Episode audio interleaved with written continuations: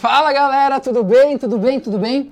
Olha, vamos começar o ano, a segunda, a segunda live que a gente faz, eu fiz uma, depois saí uma mini férias depois.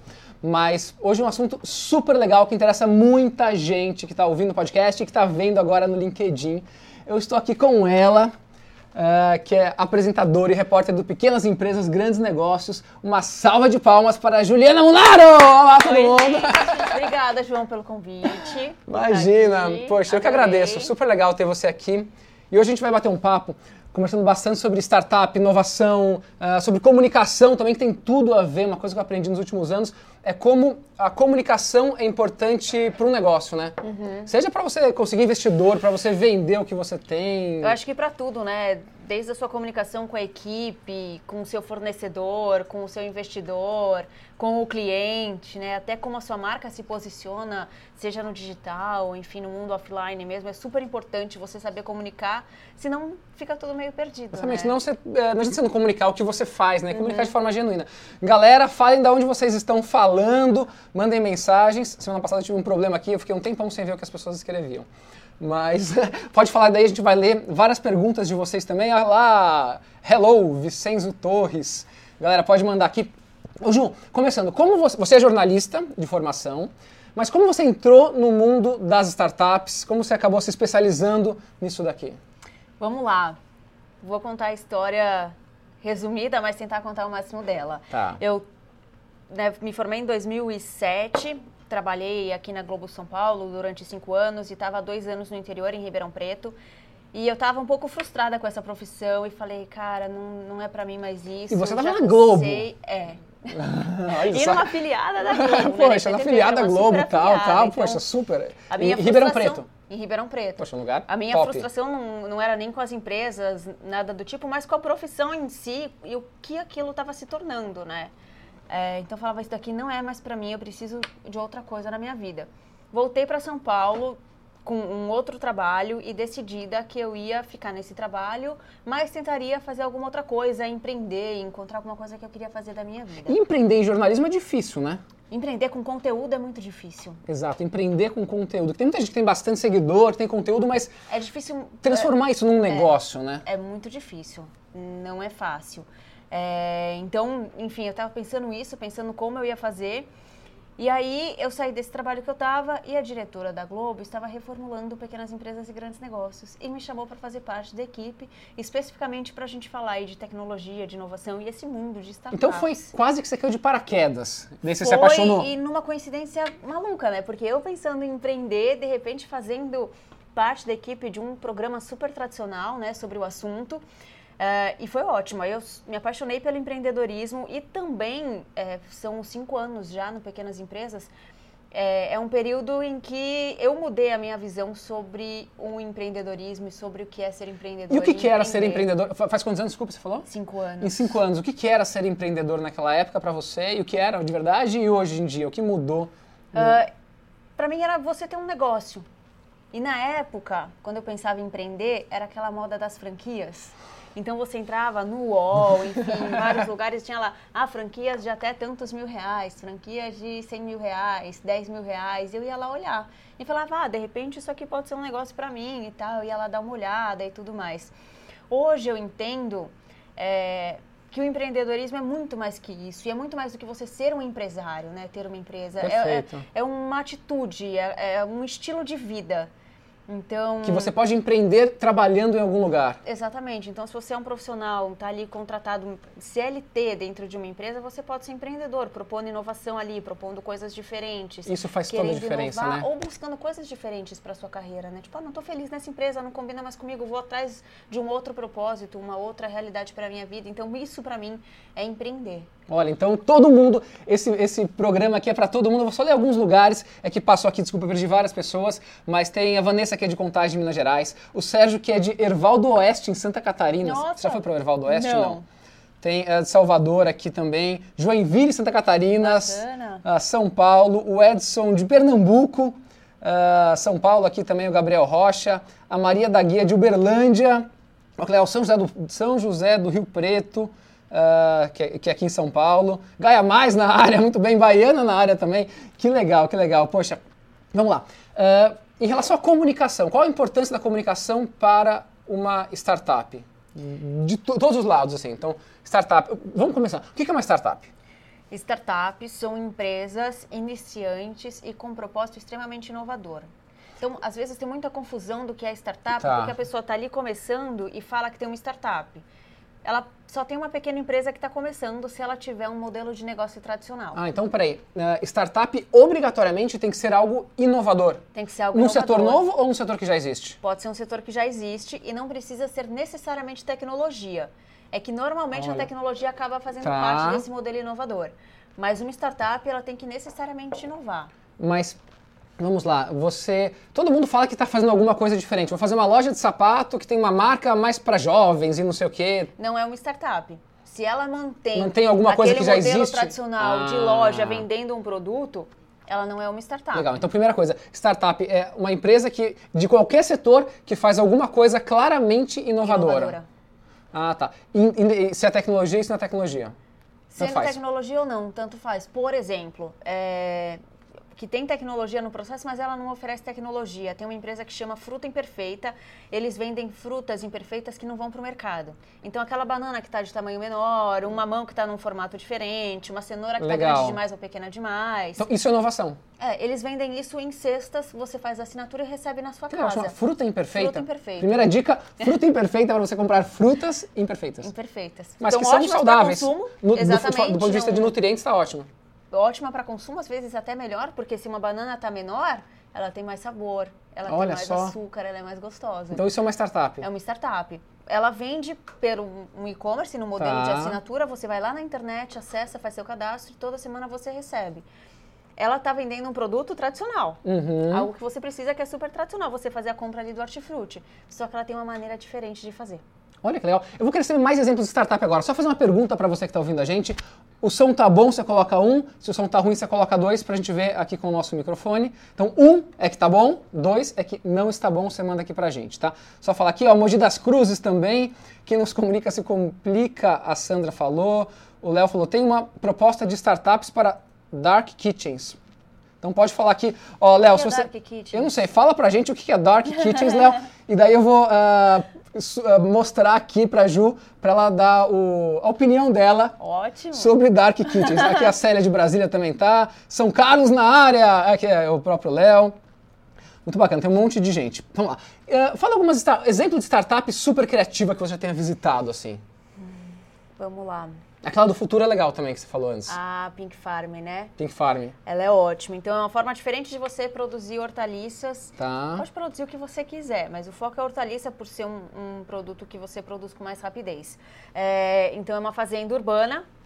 Ela é feita em um galpão aqui na zona oeste de São Paulo. Eles têm construções ali eh, de pallets e tudo mais, né? enfim, é, grandes armários assim que você vai produzindo nos andares.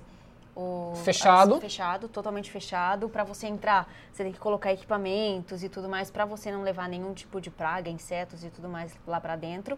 É, e você, ele tem uma iluminação diferente, né, que simula a luz do sol ali para a planta. Então ela consegue ter nutrientes e tudo mais.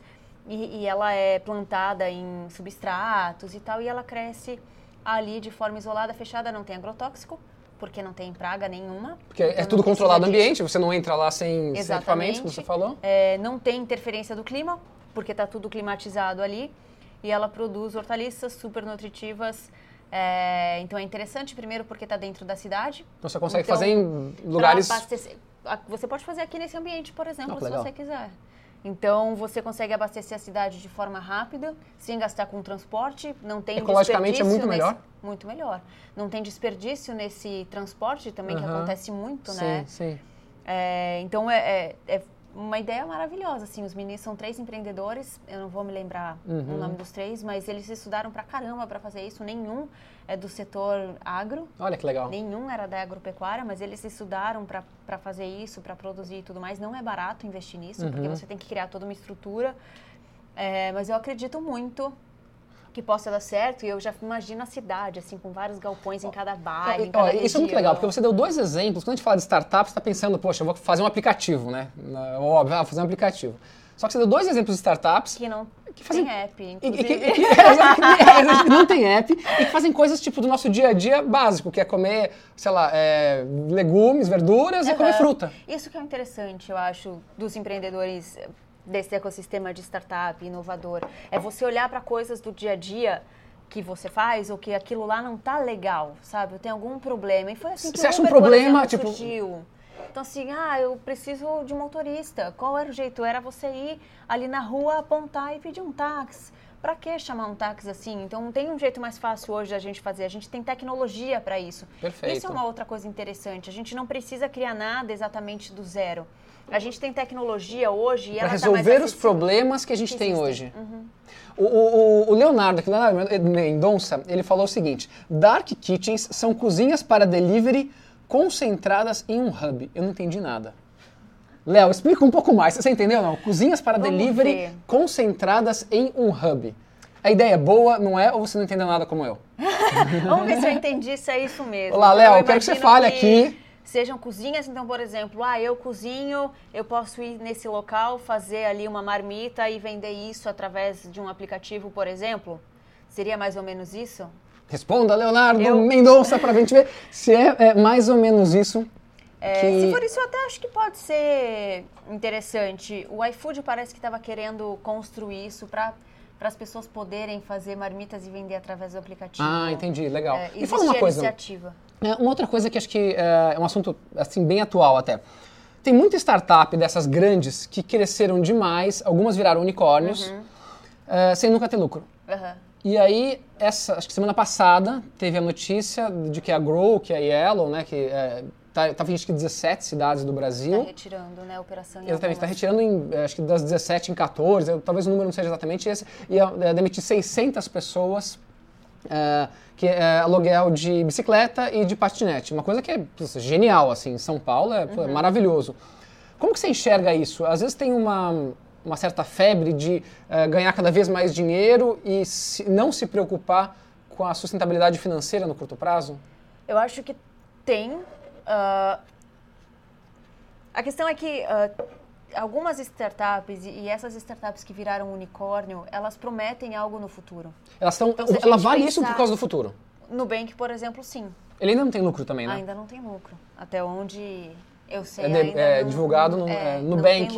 Uber não tem lucro. É, né? ma- mas, ah, a questão é você pensar lá na frente como Aham. será essa empresa. Então, ah, é o que ela promete para o futuro e não necessariamente o faturamento que ela tem hoje.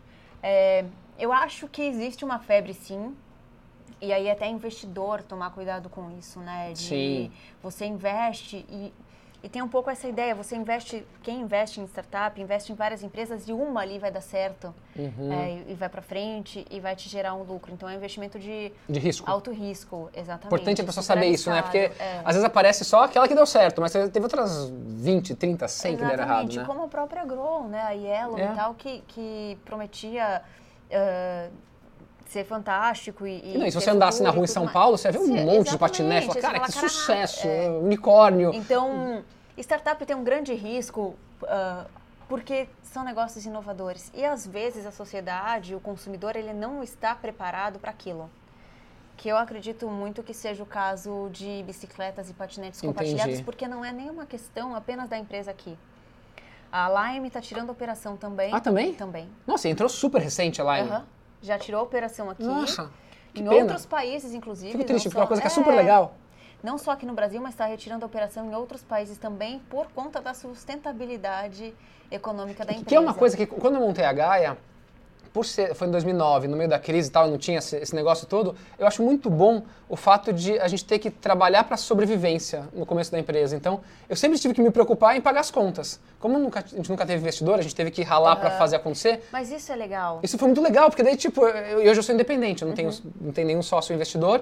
É, como eu sempre tive essa preocupação de pagar as contas, às vezes a facilidade de você ter investidor tal pode ser um tiro no pé, né? Pode ser um tiro no pé. Eu sempre falo isso. Se não tiver o próximo investidor, ferrou, né? E ficou essa moda.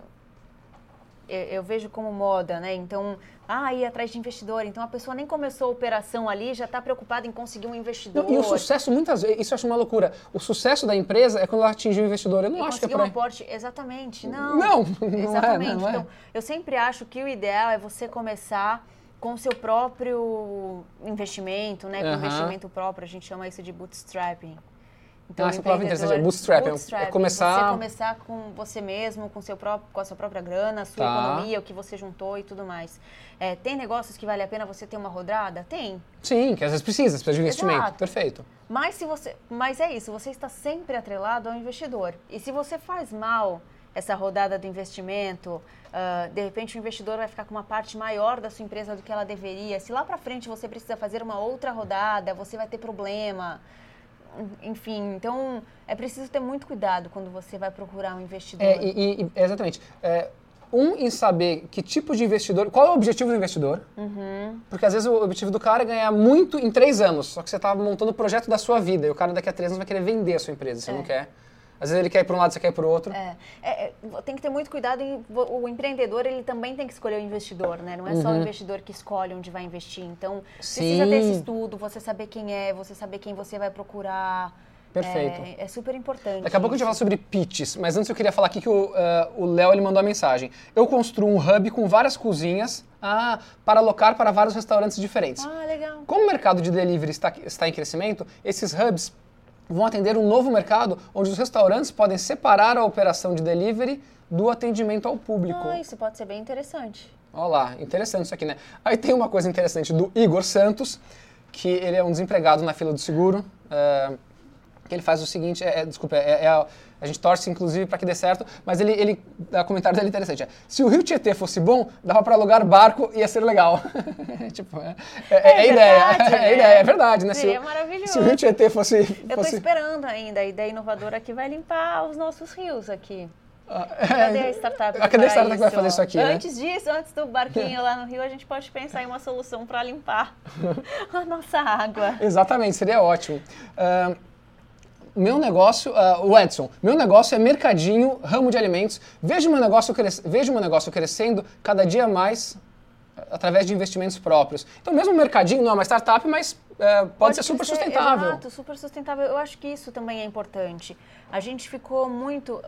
Eu comecei a cobrir startup, a gente não falava tanto, então eu comecei a cobrir muito ali no começo, sabe? Quando essa onda de startup aqui no Brasil estava começando a ganhar força. E eu vejo que isso virou um pouco de modismo também. Todo mundo Virou, quer ter, uma t- quer ter uma startup, mundo- exatamente. Cara, e às vezes assim, tô feliz se eu for empreender, vou abrir minha lojinha aqui do lado, ela vai ser sustentável, vou conseguir sustentar minha família com isso, vou ter um ou outro funcionário, ajudar esses funcionários a sustentarem suas famílias e tá tudo bem. Eu não preciso ser um Perfeito. unicórnio, é sabe? Isso. Não, é- é- bom, e eu, eu- as pessoas que às vezes, eu sou um pouco de crítico aos unicórnios. Mas é, o, o- me fala uma coisa, é, pitch. Ah, algumas, às vezes o cara tem, é, até sou, eu sou crítico a esse modelo, mas enfim, é um modelo que funciona quando você precisa de dinheiro. Você tem às vezes 10, 15 minutos, às vezes até 5 para vender o seu negócio. Você tem dica para as pessoas como ela vai vender? Ah, primeiro é você entender com quem você vai falar. Tá. Então, quem é aquele investidor, qual é a dor dele, qual a necessidade, por que Tá. ele está ali te ouvindo. É, e aí, a partir disso, você consegue entender como você vai falar com ele, que, ti- que tipo de linguagem você vai usar. Então, se ele é mais técnico, você pode ser mais técnico, senão você não vai poder né, usar palavras técnicas, por exemplo. Também ver, que tudo tipo de mais. investimento ele fez, porque às vezes é um cara que está mais ligado à tecnologia ou é um cara que está ligado mais a. Exatamente, aí você vai para um caminho ou pelo outro, né? Entendi. Então, é mais entender o investidor primeiro. Entender a outra parte. Exato. Eu acho que qualquer comunicação é parte daí. Você Tá. entender com quem você está falando. Entendi. Para você entender, primeiro, que tipo de linguagem você vai usar, usar, quanto você pode ser coloquial, o quanto você pode ser técnico, se você precisa ser mais formal. Então, eu acho que começa daí. É, o que... Cara, pode parecer meio óbvio, mas eu acho que muitas vezes o empreendedor ele não sabe exatamente o que ele faz, principalmente quando a gente fala de negócio inovador. Então, ele apresenta o que ele faz de uma forma muito confusa. É, e às vezes ele quer apresentar tudo da empresa dele em muito pouco tempo, isso é impossível. Ah, É, então entendi. tenha sempre claro o que você faz em uma frase. O que a sua empresa faz? Então, a Pink Farm, em uma frase, é uma fazenda urbana que produz hortaliça. Ponto. Ponto. Não precisa falar, ah, mas ele faz através da pressão atmosférica do ar, biotecnologia, de... Confundiu. Porque daí você já confundiu. Hum, o outro lá vende frutas uh, danificadas, mas que uh, aptas para o consumo. Ponto. Ponto. Exato. Como ele faz, se vai entregar via drone e tal, você tanto vai faz. depois. Ah, né? então Você ó, vai- é ter muito claro isso daqui. E, e muitas vezes a pessoa vai explicar com base no que encanta ela, porque o cara é engenheiro agrônomo de terceira geração. E pro E- investidor tanto faz. Exato. E, e outra coisa, assim, quando você fica muito apegado ao seu negócio, à sua ideia, isso também é um problema. Porque se Hum. você acha que ela é o máximo, mas talvez não seja bem assim. Então, assim, Ah, você precisa estar aberto para ouvir o que as pessoas têm a dizer. Então, se você está ali conversando com o investidor, é, ele te aponta, ah, legal, mas e isso? Mas e se você fizesse assim? É, escute o que ele tem a dizer e, de repente, talvez você não saia com a grana ali, né? Não saia com o aporte nessa rodada. Mas pode te abrir um pode- caminho enorme. e você talvez pense, retome até a conversa com essa pessoa no futuro. É, e porque é isso, o empreendedor ele fica tão apegado à ideia dele. Eu já entrevistei muito empreendedor assim, que a gente mesmo às vezes fala, ah, legal, mas isso aqui, é, mas você já tem essa parceria, mas esse produto seu, ele, ele é viável, ele, e a pessoa acha que aquilo é tão fantástico e ela quer tanto mostrar cega. aquilo na TV, por exemplo, que ela fica cega. É, as, as pessoas elas correm muito. Ah, é, quero ver que se vocês têm ideias de negócio, coloquem aqui que a gente vai ler algumas, tudo bem? Então pode, assim como o Léo teve da Dark Kitchen, que a Ju gostou, Ótimo. se tiverem outras, manda aqui pra gente. Ah, uma, é, prim- duas perguntas, vou começar na primeira. Sair no pequenas empresas, grandes negócios, ajuda a empresa? Ajuda. Que tipo, a empresa está sendo na Globo, né? Vocês Ajuda. falam o nome da empresa? A Sim, gente como não é, né? fala no programa normalmente. ahn, Mas o cara sai gritando, olha eu, olha eu, olha eu. Instagram, lugar, olha eu. Exato, e, e a gente no site, a gente tem uma página onde a gente coloca os contatos das empresas que saíram no programa. Ah, através do site. Através do site. Ah, se você Então tá gostando, no corações pra G1, gente também. Você entra lá no G1, Tá. vai ter essa página com contatos e tudo mais. E É, as pessoas entram no site. entram. Hum.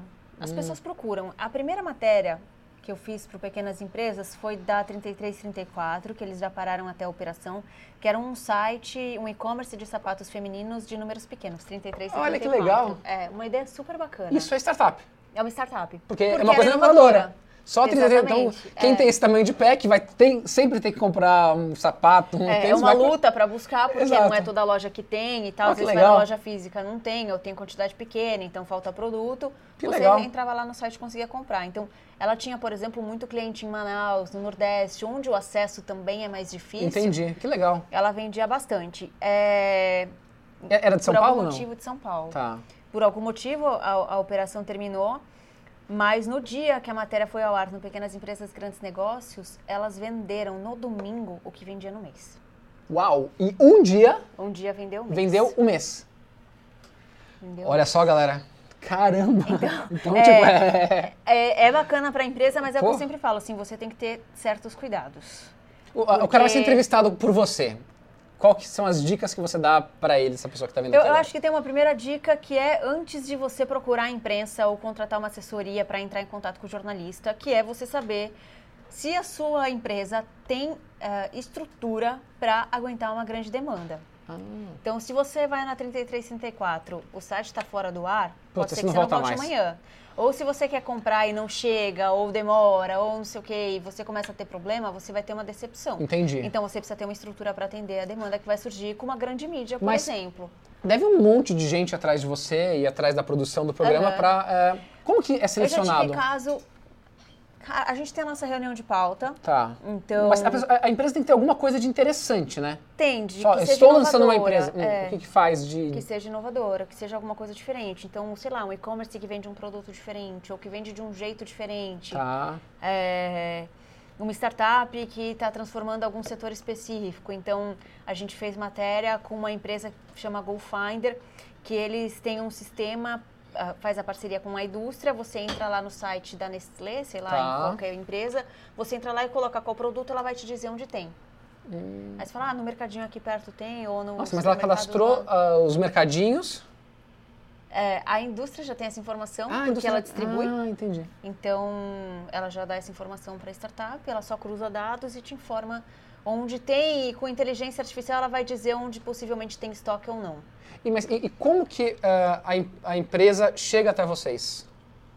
Então o cara está assistindo aqui e tal, ele fala, nossa, eu quero muito uh, mostrar a minha ideia inovadora, então, a minha empresa de inovadora. várias formas. Tem gente que entra em contato comigo pelo Instagram, pelo LinkedIn, a mesma coisa com os produtores da, da, do programa. Então pode mandar uma mensagem para você, Ju, eu tenho uma, uma empresa tal, tal, tal. Nem sempre eu consigo responder todo mundo.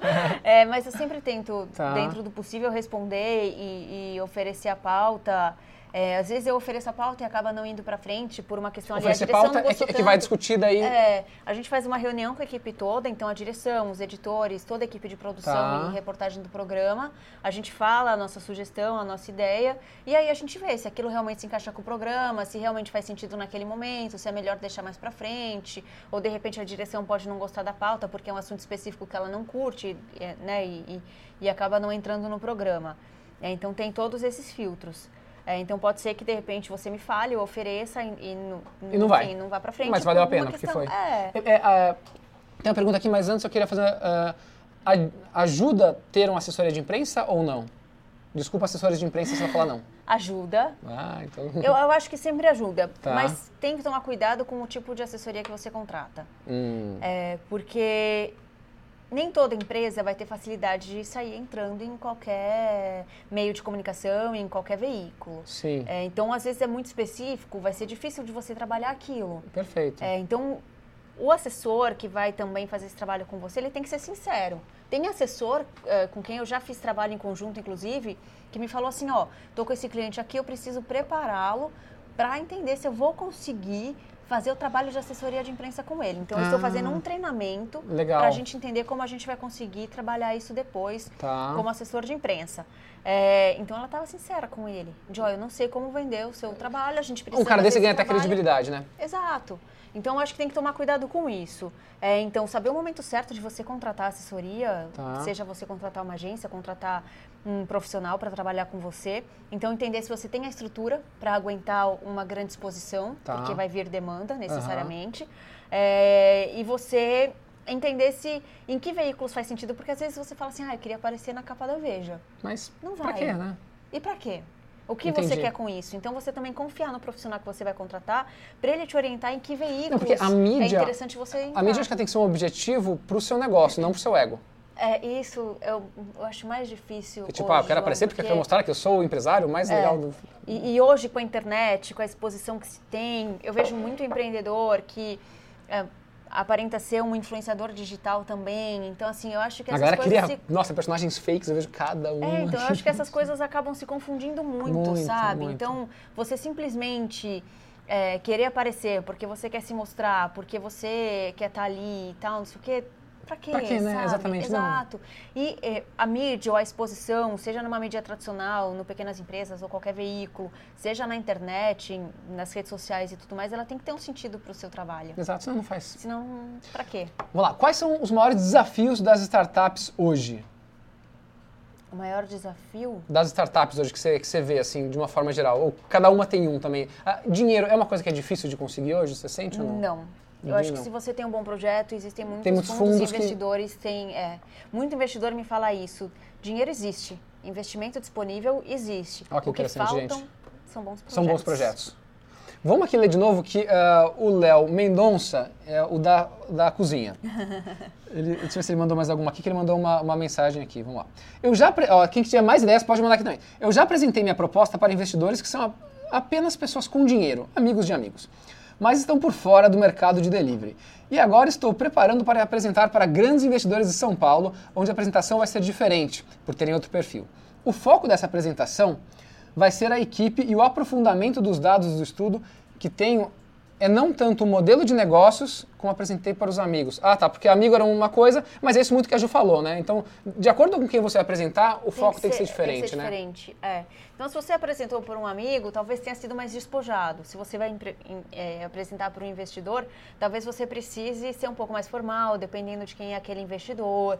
Você precisa apresentar tudo de uma forma mais profissional, Entendi. né? Ter uma apresentação, ter os dados de fato para apresentar e tudo mais. Mas o que eu falo assim, é, e ele falou que apresentou para amigos e tudo mais. Então, ah, entenda o que seus amigos têm a dizer. E se às vezes eles também te deram alguma sugestão e tal que você possa aproveitar, que de repente não é o que você estava pensando, mas aí te apresentaram, não entenda isso como uma crítica, mas como algo que de repente você pode colocar no seu projeto. Então, é, a gente sempre tem isso, né? Primeiro você tem uma ideia, você apresenta para pessoas próximas, né? Porque é quem é, vai estar tá mais à vontade para falar o que achou. Ou não. Então hum. pode ser que ela goste do seu projeto, porque ela é sua amiga e não quer Ah, e aí é perigoso pra caramba. É perigoso pra caramba. Então, hum. apresente para as pessoas ah. que sejam isentas, talvez, e que ah, não tenham entendi. necessariamente esse relacionamento tão próximo. Ah, boa dica isso daí. É. Então, cuidado com isso, né? Apresente para as pessoas que sejam neutras. E que né? vão falar a verdade. Fala, putz, é. fala a verdade então, para saber. você tem aquele amigo que você sabe que vai te falar a verdade também e não vai estar preocupado em te magoar. Legal, apresenta para ele também, mas cuidado um pouco com essas relações. Aqui, ó, uh, olha que interessante, duas coisas. Um, o Wilson Lima, que foi no nosso programa, uh, que ele é head da Use Seguros. Caso você não tenha ido lá, vale a pena ir lá. Ele falou, ótima entrevistada, acompanhava o trabalho da, Ju, da Juliana no rádio.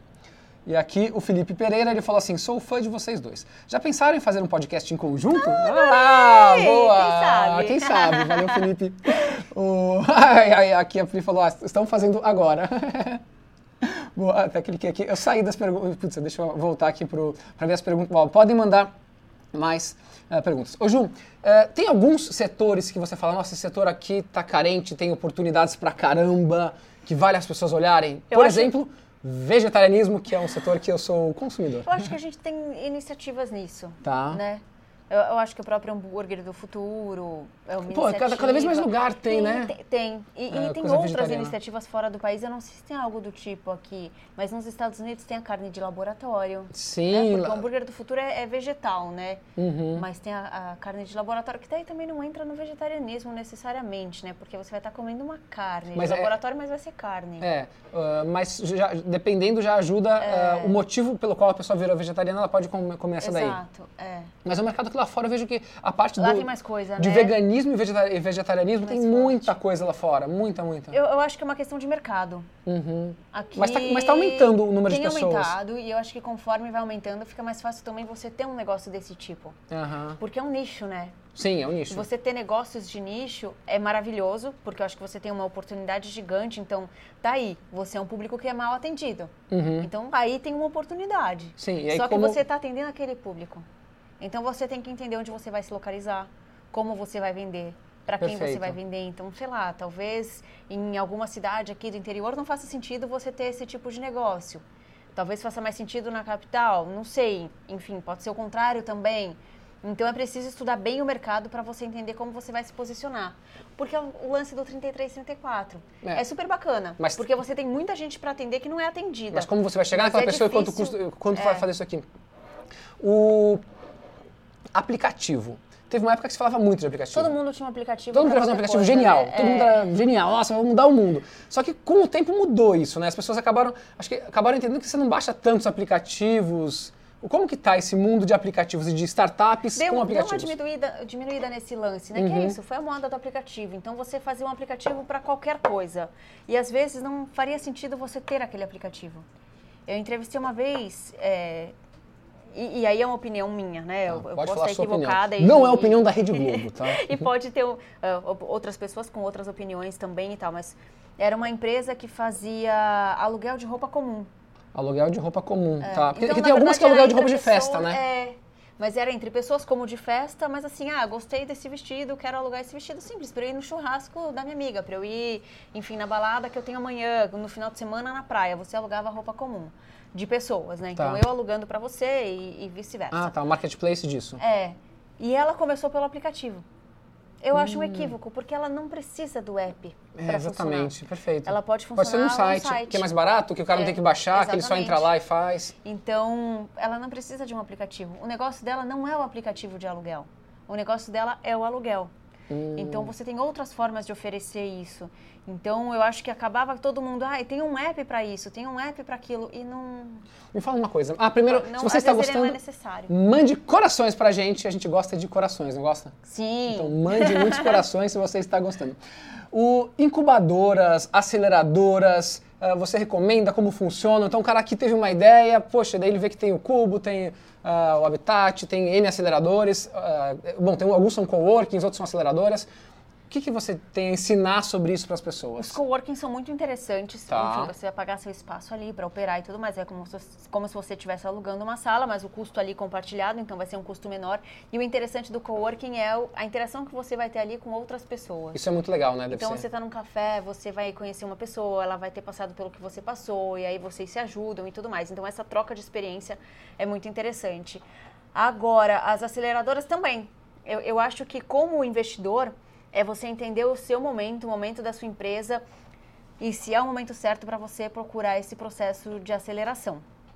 É, Porque você tem que estar preparado, acho que Perfeito. você tem que ter até um tempo ali de construção da ideia. Existem operadoras que, que pegam startups bem ali na ideia inicial mesmo, só ainda idealizada, né, sem operação. Tem outras que não. Então você entender e entender também é o que você vai precisar dar em troca. Eu acho que é a, mesma questão em relação ao É investidor. investidor, é, é ver isso aqui. Ah, Wander Bortoloso, que está cursando segurança da informação. É possível iniciar do zero sem investimento? Sim, né? Depende do que Sim, você for, depende for do que fazer. você vai fazer. Exatamente. Exatamente. Vamos lá. Ah, o Márcio Douglas. Faço parte de uma empresa de recrutamento exclusivamente para o setor elétrico. Nossa. Como vocês veem o mercado de energia no Brasil? Ah, eu sou ah, entusiasta da energia solar, Solar, eólica, biomassa. Como você vê isso, Ju? Eu acho também, eu acho que nesse sentido tem muito para crescer. Inclusive, para a energia solar, eu fiz uma matéria não faz muito tempo com um empreendedor que, que ah, vende os equipamentos e ele percebeu que tinha muita dificuldade porque não existiam profissionais capacitados para lidar com isso. Tá. Então ele começou a fazer um curso básico. Você não sai ali técnico, nem formado em nada, mas você começa a entender o que é esse setor, como você vai operar, para você entender onde você quer se encaixar ali no processo e procurar um Legal, curso profissionalizante e ensinar as pessoas para Exato. Então, assim, eu acho que tem muita coisa para se fazer nesse sentido. Eu acho que faltam profissionais habilitados e capacitados para lidar com isso. Então, eu acho que tem muito para crescer aqui no Brasil ainda. Boa. William Leandro, mercado de cerveja artesanal, o que vocês acham? Eu não sou consumidor, mas eu acho que é um mercado que pode ser interessante. Só tem que tomar cuidado que agora teve até aquele problema da cerveja que, enfim... Lá em Belo ah, Horizonte. Lá em Belo Horizonte e tal. Eu acho que ah, tudo que é artesanal ah, se agrega um valor diferenciado, né? Eu acho que sim, você acaba podendo cobrar mais pelo produto, né? Ah, eu, eu acho que eu acho que cresceu muito, eu acho que a, a forma como o brasileiro está consumindo cerveja mudou bastante, então eu acho que existe campo para isso e tudo mais, mas a concorrência também hoje cresceu bastante. Tem bastante empresa fazendo, bastante empreendedor investindo nisso, mas eu acho interessante. Ah, uma pergunta aqui do Wilson. Você já foi na Use Seguros, não? Não. Vale a pena, é super legal, é super legal mesmo. Lá tem é, é uma seguradora online que é da Caixa, apesar de ser da Caixa, que você pensa uma coisa mais tradicional, é, é formado em squads e tal, bem, Ah, é bem legal. legal mesmo. Ele faz uma pergunta, ele faz o seguinte. Antes de começar, você recomenda procurar quais profissionais para evitar riscos? Exemplo, advogado trabalhista, contador, etc. Pois muitas vezes vai deixando isso para depois e pode começar a estruturar uma empresa e depois se enrolar. O que, que você acha? Eu acho Devo que é o que eu verdade, acho eu acho, que, é um, que é um grande problema dos empreendedores em geral, assim, seja uma pessoa que está montando uma startup, seja uma pessoa num, num, num setor mais tradicional, é, a gente começa sem saber muita coisa. E- Uhum. E, eu acho que isso é um pouco geral. Então, você não sabe o mínimo ali do que é uma empresa, você não sabe como fazer esse planejamento, você não sabe as questões jurídicas também, como Aham. fazer um contrato e tudo mais. É, então, acho que tem que ter bastante cuidado. Eu acho que tem que procurar informação desde o início. Então, é você saber essa informação, não necessariamente você precisa contratar um profissional logo de cara. Então, sei lá, você está começando, é você sozinho por enquanto. Sim. Quando você for contratar, e você procura informação, mas já vai estudando isso, entendendo o mínimo das coisas, né? Porque você, como empreendedor, precisa entender um pouco de tudo. Você não vai ser especialista em finanças, você não vai ser especialista em leis trabalhistas, em questões jurídicas e tal. Mas você precisa ter uma noção básica disso para conversar com as pessoas e saber onde Perfeito. procurar ajuda. É, eu, eu- eu- acrescentaria uma coisa. Eu acho que é importante você mapear esses potenciais riscos, mas uma coisa que eu vejo muito empreendedor, e acho que isso, é, enfim, não acho que ajuda tanto, é o cara gastar, tipo, muito tempo fazendo a marca. Vou gastar uma grana fazendo a marca tal, daí ele acha que quando ele fizer a marca, acabou os problemas da vida dele. Ele tem que se preocupar com o negócio dele que é vender. Então, às vezes ele gasta muita energia com uma coisa que eh, é importante, mas não tanto, e esquece o principal, que é Eu, eu acho que, que, inclusive, existem métodos que as pessoas ensinam por aí que é justamente isso. Então, você criar, né? Então, vou fazer aqui o Aue com a minha marca, vou fazer meu Instagram, vou mostrar aqui, vou fazer meu logo, vou mostrar o que eu faço, vou conseguir seguidores e tal. Exato, e aí eu vou, aí vou lançar o meu serviço, vou estar rico e tal. Não vai. Não vai, E é- não é por aí que funciona. Eu sempre acho que o produto vem antes. Eu acho também. Eu tava falando outro dia com. Tem uma prima que ela é muito boa em organizar festas infantis e tal. E ela, não, porque o Instagram, tal, tal, tal. Aí eu- o que eu recomendei pra ela é. Vai pra rua. Você é boa de venda, você é boa de falar com as pessoas. Às vezes ficar atrás do Instagram o dia inteiro lá, tipo, vai, vai em buffets, em não sei o quê, em reunião de pais e mães, que aí sim você vai vender, porque aí é o mundo real. Não é porque você tem uma foto bonita que tem mil curtidas no Instagram que você vai vender pra alguma daquelas mil pessoas. Às vezes não vai. Às vezes não vai. E é é justamente isso. Eu acho que a gente anda muito nessa onda da rede social e do digital. E tem que Isso. tomar cuidado até para entender para que negócio aquilo faz sentido. Às vezes não faz sentido para o seu negócio. Exatamente. Então, sei lá, você tem. ah, você é um médico de uma área super específica. Talvez não faça sentido você Você tem tá ali- Instagram, né? Se você é dermatologista, Pode talvez ser. combine. Perfeito. Ou você tem uma fintech que é B2B. Sei lá. É, exatamente. Talvez você não precisa estar no Instagram. Tem que ter ali um mínimo de negócio, mas não importa quantas curtidas você tem, quantos Não vai seguidores mudar nada você a sua tem. vida, não vai mudar. É, se é B2C, talvez precise investir Exato. mais, mas tem que analisar bem Perfeito, isso. perfeito. Tem uma, uma pergunta legal do Felipe aqui, do Felipe Pereira. O que vocês pensam sobre a mentalidade startup de querer ser necessariamente a líder em seu segmento? Acredito que isso é uma das causas do estresse e do burnout. Não é possível ter uma empresa financeiramente sustentável sem uma neura de querer ser a líder de- a qualquer custo? Eu Claro que super tem. concordo, você fazer o primeiro, o melhor. Não, mas aí, aí é um problema que tem, que eu acho que é dos rankings, rankings disso, ranking daquilo, Pra tal, tudo, tal. né? E aí é, é um ranking de egos. É.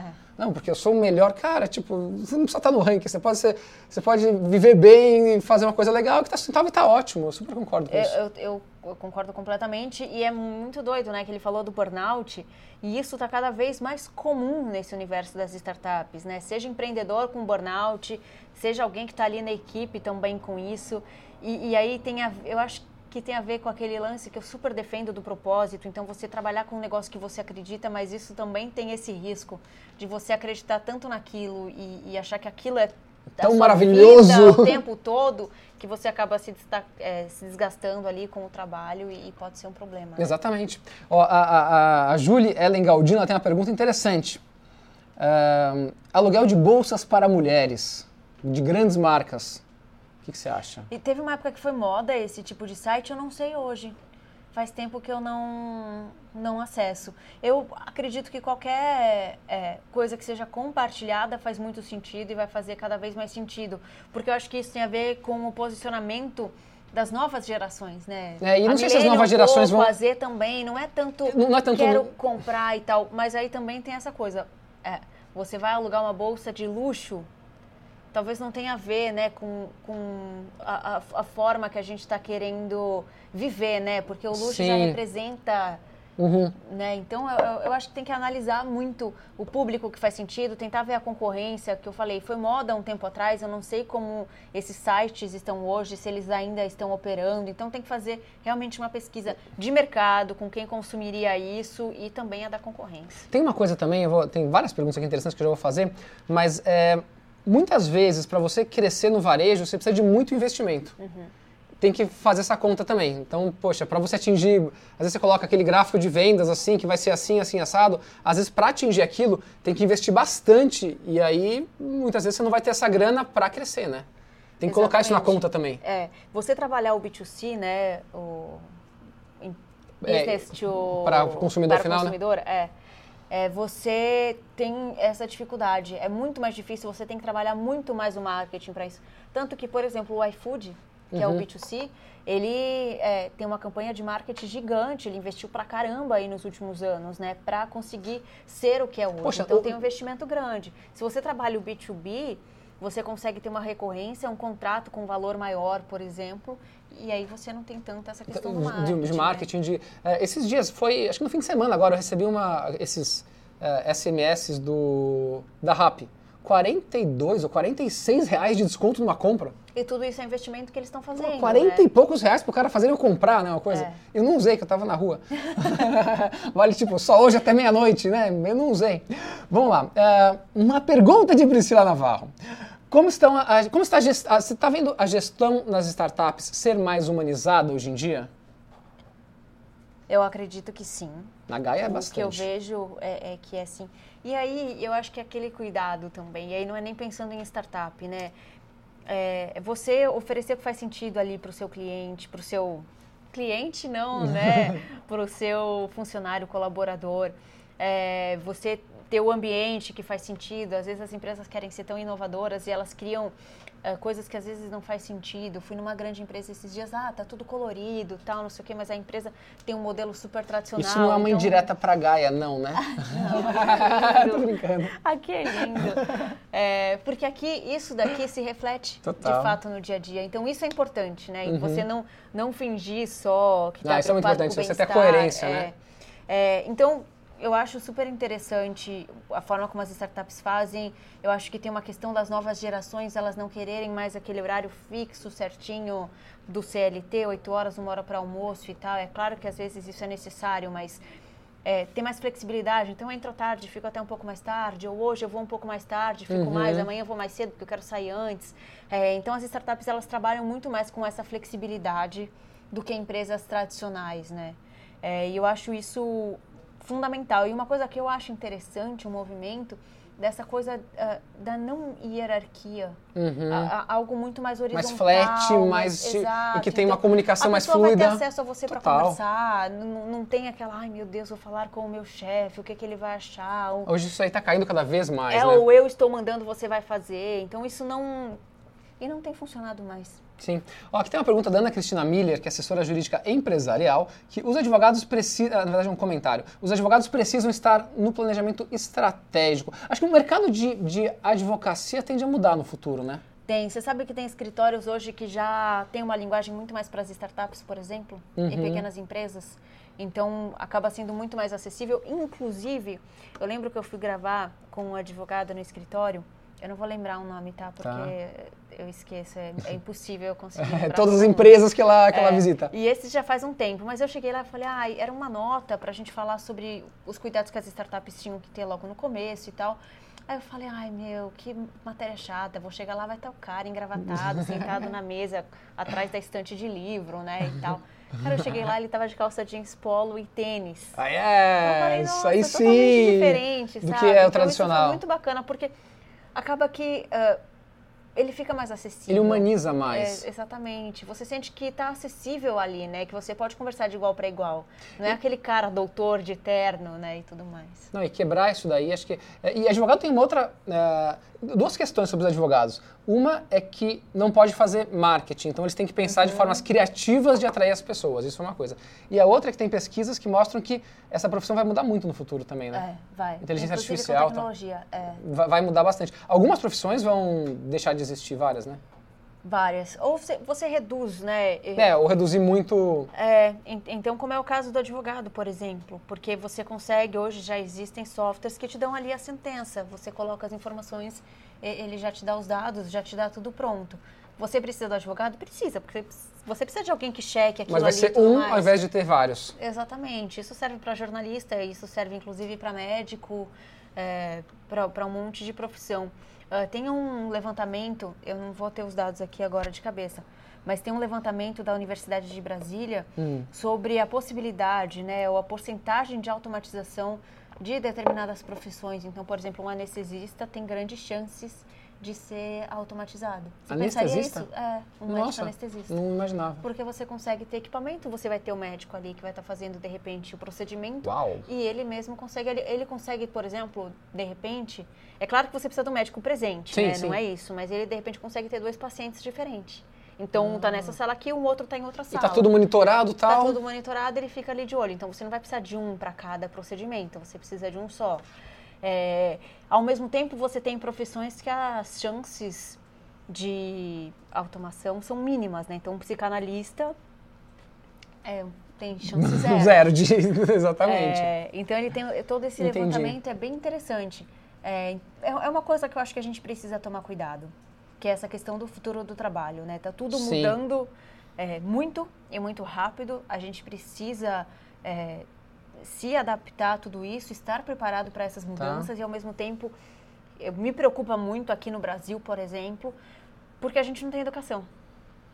E a gente, nos últimos anos, na forma como a gente investiu, né, como o governo investiu em ensino, dando muito foco no ensino superior, em ter o diploma e tal, você tem um monte de advogados se formando que talvez no futuro eles não sejam tão necessários. Enquanto você poderia ter alguém estudando programação, Uhum. que vai ter muito mais Muito mais- procura daqui a alguns anos. Já é assim. Poderia ser um técnico em programação super É. bom, com demanda enorme de Exatamente. emprego. E ele é um advogado que mal consegue passar na OAB e vai ter uma dificuldade enorme de, de emprego. A gente fala aí em mais de 13 milhões de desempregados no Brasil.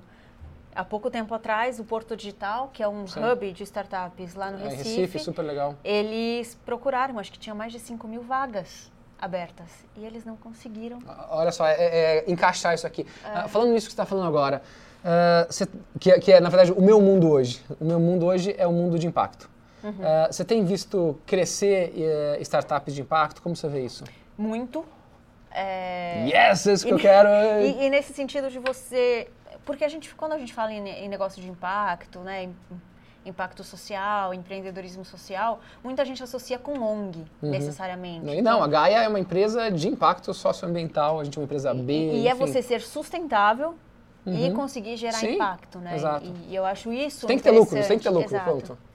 É uma empresa que tem, né, o lucro, precisa ter o lucro para tornar sustentável e conseguir de fato ter impacto. É, eu gravei com algumas, a Bitumami, Sim, da Dani Junco. é maravilhosa.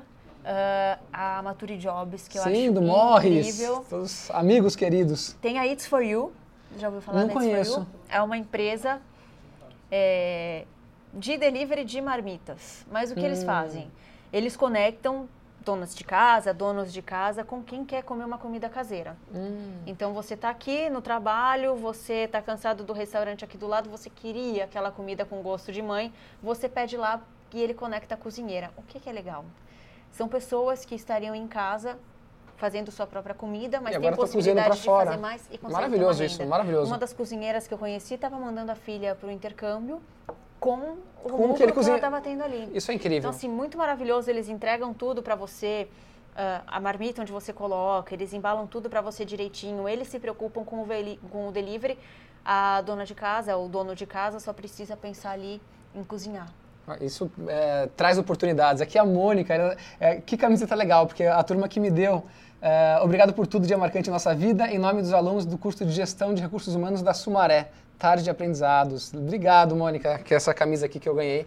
E como eu sou fã de recursos humanos, eu adorei e hoje eu estou vestindo. E olha que daqui a pouquinho vem o SPTV aqui gravar uma mensagem com a gente, vai, uma, uma- uma reportagem, vai aparecer também a camisa de vocês aí. Existe uma preocupação. Nossa, é que é, é, o meu computador de vez em quando aparece um monte de mensagem, fica um tempão, ele Aí depois- atualiza. bum. É, vai entender, é o LinkedIn, a culpa é deles, tá? É, tá acabando nosso tempo, gente. Mande as últimas perguntas, mas eu vou ler aqui, tem várias, eu vou ler algumas, tá bom? Aqui, existe uma preocupação em abrir informações confidenciais da, confidenciais da startup. O quanto devemos compartilhar com investidores? Posso responder? Pode. Tudo.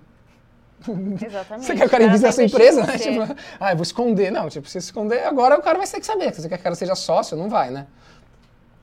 Ah, saiu uma matéria no- do- agora do Paulo. Saiu uma matéria no Valor afirmando que o poder de consumo dos habitantes de favelas brasileiras é de cerca de 120 bilhões de reais por ano, o poder de consumo de quem mora nas favelas. As startups também precisam olhar estrategicamente este público. Eu concordo totalmente, né?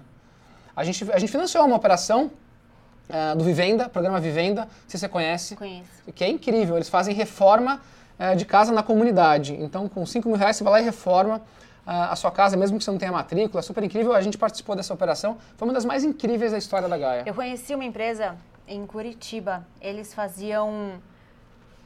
Cara, que era muito bacana. Eles industrializavam o processo de construção. Então, eles faziam tudo no galpão, como uma indústria. Ah, é a Tec Verde? É. Ah, Eles olha, faziam as o portas em Caio. OBD Uhum. e, e, e levavam pronto. A gente É chegou muito aí legal. Eles constroem muito rápido uma casa, impressionante. A gente chegou aí em um predinho que eles estavam fazendo. Cara, tudo pronto, é como se fosse uma construção normal, muito mais barata, muito mais rápido para construir. Então é uma super alternativa aí para casas populares. Não, é super mais. legal. Tech Verde também. Olha, olha quantas startups a gente falou aqui. qualidade, né? Com Não é que qualidade. você tá oferecendo Exato. com uma não, qualidade não, não, não, não. Ah, só que tem uma, ah, algo interessante. Bem interessante, eu achei. É, precisamos criar uma startup na área de elevadores, aberto a conversar. O Roberto Sagiomo. Por que elevadores? Então, por quê? Isso que eu achei interessante. É, por quê? Elevador ele funciona. Será que é para ir mais rápido, mais... com mais emoção, talvez, né? Se joga as pessoas, Pode ser. Pode ser. O que será que esse setor precisa? Porque também ele é bem tradicional. É super tradicional. O que, que pode ser, né? E Tem você, pra fazer manutenção, é super complicado. Essa parte, né? Você fica sempre presa com uma empresa para fazer a manutenção. De repente, você precisa de alguma coisa. Então, não sei, de repente É, pode vamos lá. nesse Roberto, sentido. se tiver uma ideia, joga aí. Quem tiver ideia com criar elevadores. Tá acabando o nosso programa. Quem tiver, tem quase, quase 300 pessoas já aqui. É, é, quem tiver algum alguma pergunta final, tá bem no finalzinho mesmo. É, quais as dicas da Ju para startups que precisam iniciar um trabalho de comunicação? Eu acho que é primeiro entender o que você precisa. E, e, na verdade eu falo assim, a comunicação é algo que a gente deixa muito de lado. Então quando a gente fala ah, nos pilares aí que ajudam as empresas, a gente pensa na financeira, na gestão de pessoas, e a gente nunca inclui a comunicação nessa estratégia. Eu acho que é algo que a gente deveria pensar desde o início da empresa. Então como você se mostra, como é a sua marca, porque isso vem desde a criação do seu logo. Perfeito. Então, como você se comunica com o seu público. é, e aí você. Isso tem que ser quando- genuíno, né? Tem que ser genuíno. Não é assim, ah, tipo, fiz uma pesquisa que eu entendi que se a gente parecer ser mais É. cool, só que eu sou super quadrado. É, não, não, Não vai. funciona, não vai. Não tem jeito. É, ou você, se você é o dono do negócio, coloca alguém que seja cool pra falar. Exatamente, senão não vai, não né? vai. Não vai, perfeito. É, e, e aí você precisa, eu acho que quando você começa a empreender, se você fez o trabalho direitinho ali de planejamento, de você entender quem é seu público, qual é o seu posicionamento, quem são os concorrentes, você vai ter informação para construir a sua estratégia. Tá. Então, que público você quer atingir, é, que redes ele está, né, em quais os canais de comunicação com esse cliente. Então, realmente é uma rede social? Qual delas? É no Instagram, é no, Insta, é no Facebook, é no, no LinkedIn, é, perfeito. qual, qual o melhor canal? É você ter um site? É e-mail marketing? É legal você ter uma assessoria de imprensa para aparecer em quais veículos? É mais interessante você estar num valor econômico ou é melhor você estar no Jornal Nacional? São Perfeito, públicos totalmente perfeito. diferentes. É, e a partir disso você cria a sua estratégia. Ó, ah, e aí tem ah, o nosso amigo Roberto Sagiomo, que ele está explicando aqui ah, sobre elevadores, tá? Ah, que são... Que! É, então, curioso, realmente eu não, eu não entendo nada de elevador a não ser andar. É, vários sistemas são analógicos dos elevadores, sabia? Eu Não fazia ideia. Ah, será? É, mas quando você aperta Faz o botão. sentido, Ah. né? E podemos criar sistemas otimizados. Você tem alguma opinião sobre elevadores? Cara, eu, eu tenho. É. Porque às vezes eu acho que eles não são inteligentes. Nossa, tem isso. Aqueles lá, ainda mais aquele que você coloca lá, o elevador ele te manda para. Tem vários prédios em São Paulo que você chega num lugar e daí você fala assim: vou no andar 13. Você coloca 13, confirma. Tipo, parece um monte de elevador e nenhum vai pro 13. Aí, tipo. Ou, ou ele Ou tô chega- parado lá e ou deve vir manda, outro. Né? Aí você põe lá o número e ele te manda pro C. Aí você vai pro C, hora que chega o elevador tá lotado, não tem como você Exato, entrar. tipo, é verdade. Então acho que tinha que otimizar. Dá pra melhorar, de né, o negócio de forma. elevadores. É, chegar quando ele tá mais vazio, sabendo que vai caber você ali, eu não É. sei, teria que pensar. Assessorista é, um- é uma, uma profissão que, infelizmente, né? Já acabou, Já acabou, né? né? É. Tem alguns lugares que tem, eu lembro que no shopping Guatemi até pouco tempo Ah, é? Atrás tinha, não sei se tem ainda. Ah, Mas eu, essa questão da profissão que vai acabar, eu acho que a gente tem que ter essa preocupação, como empresa ter essa preocupação, né? Então, como você vai preparar seu funcionário que está em uma função que vai ser automatizada? As empresas precisam As empresas, pensar nisso. puta, isso é lindo que você falou. As empresas têm que ter uma responsabilidade social com as É. pessoas, tá? No, empresa que tem só meta no lucro é uma empresa miserável. Então, tipo, É. cara, treina suas pessoas, faz elas serem mais felizes. é, a empresa tem que chegar pensa e no ambiente. Isso que você está fazendo, a gente vai automatizar. A gente Vamos vai te ajudar de agora essa, isso. para ajudar nessa operação aqui dessa forma. Ao invés de pensar, isso aqui Vamos vai acabar de um curso, um curso pra você mudar de área. Perfeito. né, para você criar a possibilidade ali daquela pessoa, pessoa se adaptar. Boa. Aí só pra acabar, duas coisas, tá? Primeiro, é, palmas pra gente, porque o Roberto Sagiomo, que é o especialista em elevadores, falou, esse é o ponto. Tá Ah, muito acertamos, acertamos o ponto. E por fim, o Felipe Pereira falou assim, que pergunta a Juliana acha interessante fazer para o João? Que eu acho interessante É, fazer trocou pra os você. papéis agora, Ju. Ai, Olha lá, ela vem preparada para tava responder, preparada. não para perguntar. Ah, Tem que eu vou mudar o perguntar, chip, então. mudar o chip agora. É, Você tem uma empresa que eu vejo como inovadora em gestão de pessoas. Uhum. Você faz isso de uma forma diferente, muito diferente do que é o tradicional. É, como fazer isso e qual benefício você vê? Uau. Você teve alguma coisa de falar, ah, eu estou gastando muito com a minha equipe, isso não vai me dar retorno? Não, não porque, uh, primeiro, o meu objetivo ele é genuíno em fazer bem para o ser humano. Eu parto do princípio que se uma empresa não faz as pessoas serem felizes, essa empresa não precisa existir. Então, se algum dia eu for pensar, ah, uh, a gente vai levar agora todo mundo para Disney de novo em março, qual é o retorno financeiro que eu estou tendo ao levar todo mundo para Disney? Nenhum. Cara, tipo, é, é, uma loucura, eu vou entrar em parafuso e nenhum, porque não vou ganhar X. Só não que, é mensurável, né? É não é mensurável, eu nem quero medir isso aqui, porque não faz sentido. Uhum. É, é, olhar, assim, óbvio, você tem que ter recursos, você tem que ter lucro. Se não tiver lucro, você não vai levar as pessoas para Disney. Mas então, é, qual o seu objetivo? É ter lucro ou é fazer o mundo melhor? Nosso objetivo é claramente fazer o mundo melhor, ponto. Tá? Então, um, uh, a gente faz isso que é de forma genuína, que a gente acredita que fazendo bem para as pessoas uh, vai ser bom para elas e só por isso já valeu a pena e vai ser bom para o mundo inteiro. Uh, outro ponto, que daí é indiretamente, óbvio, quando você trata bem o ser humano que trabalha com você, a chance de você contratar talentos melhores é maior. Uhum. Alguém que é assim, tipo. Provavelmente Isso não tem a ver com remuneração, né? Não, não, não. Você não precisa de uma pessoa não, melhor, não, mais não, preparada, vou não. pagar mais. A remuneração, não, não. A remuneração é super importante, tá? A pessoa tem que ser remunerada, tem que ser bem remunerada, mas eu não quero segurar uma pessoa na Gaia por dinheiro. Eu quero segurar a pessoa aqui na Gaia por N outros motivos. E até desejo que ela ganhe mais aqui, tá? Só que não é o, o principal fator para motivá-la não é não o é dinheiro, dinheiro, tá? E Desculpa. Não, pode falar. então, acho que esse é um ponto importante. A gente investe muito porque é, nós somos seres humanos e queremos que outros seres humanos estejam bem como a gente está, e ótimo. Então, e traz N benefícios, porque você atrai talentos, você atrai negócios, você atrai pessoas legais que querem estar aqui, que querem fazer negócio com a gente. E, aí, e que vai, vai ter o mesmo Exatamente, o mesmo objetivo, o mesmo propósito, né? É, e, e, uma outra coisa que é o segundo passo, que um é o impacto de quem trabalha aqui dentro, e o outro é como através dos negócios a gente pode fazer o mundo melhor. E é isso que eu me dedico hoje total. Hoje minha dedicação é, é fazer negócios de impacto socioambiental. Como através de negócios que são lucrativos, alguns a gente faz de graça, enfim, mas a gente consegue fazer um mundo melhor. E aí você, a roda gira e é muito melhor para todo mundo. E com isso você atrai parceiros incríveis que querem estar junto nesse... O mundo precisa disso. Então, é, putz, enfim, é um assunto longo que dá pra gente falar bastante. Muito bom. Qualquer dia eu contrato, eu contrato não, eu chamo a Ju aqui pra me entrevistar daí. Acho ótimo, é. vamos nessa. Boa. Uh, bom, acho que o nosso tempo já foi, a gente ia ficar, nossa, já deu bastante tempo, quase 300 pessoas aqui de novo. Ah, muito bom. Uh, só ler aqui as últimas, as últimas, uh, os últimos comentários.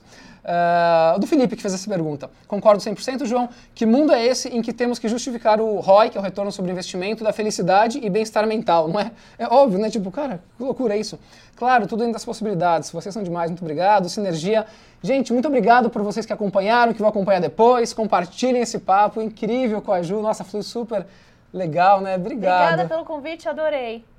Valeu, sigam ela. Nas, como que é no Instagram? No Instagram é juliana.munaro. M-U-N-A-R-O. Tá? Exato. Tá? É, no LinkedIn, no LinkedIn você usa, não? Muito. Eu uso menos, mas preciso Você podia usar mais, mais, né? Vou usar. É, usar mais. Vou usar meu objetivo para 2020. Legal. Valeu, gente. Brigadão. Obrigado, Obrigada, Ju. Valeu. Obrigada, João.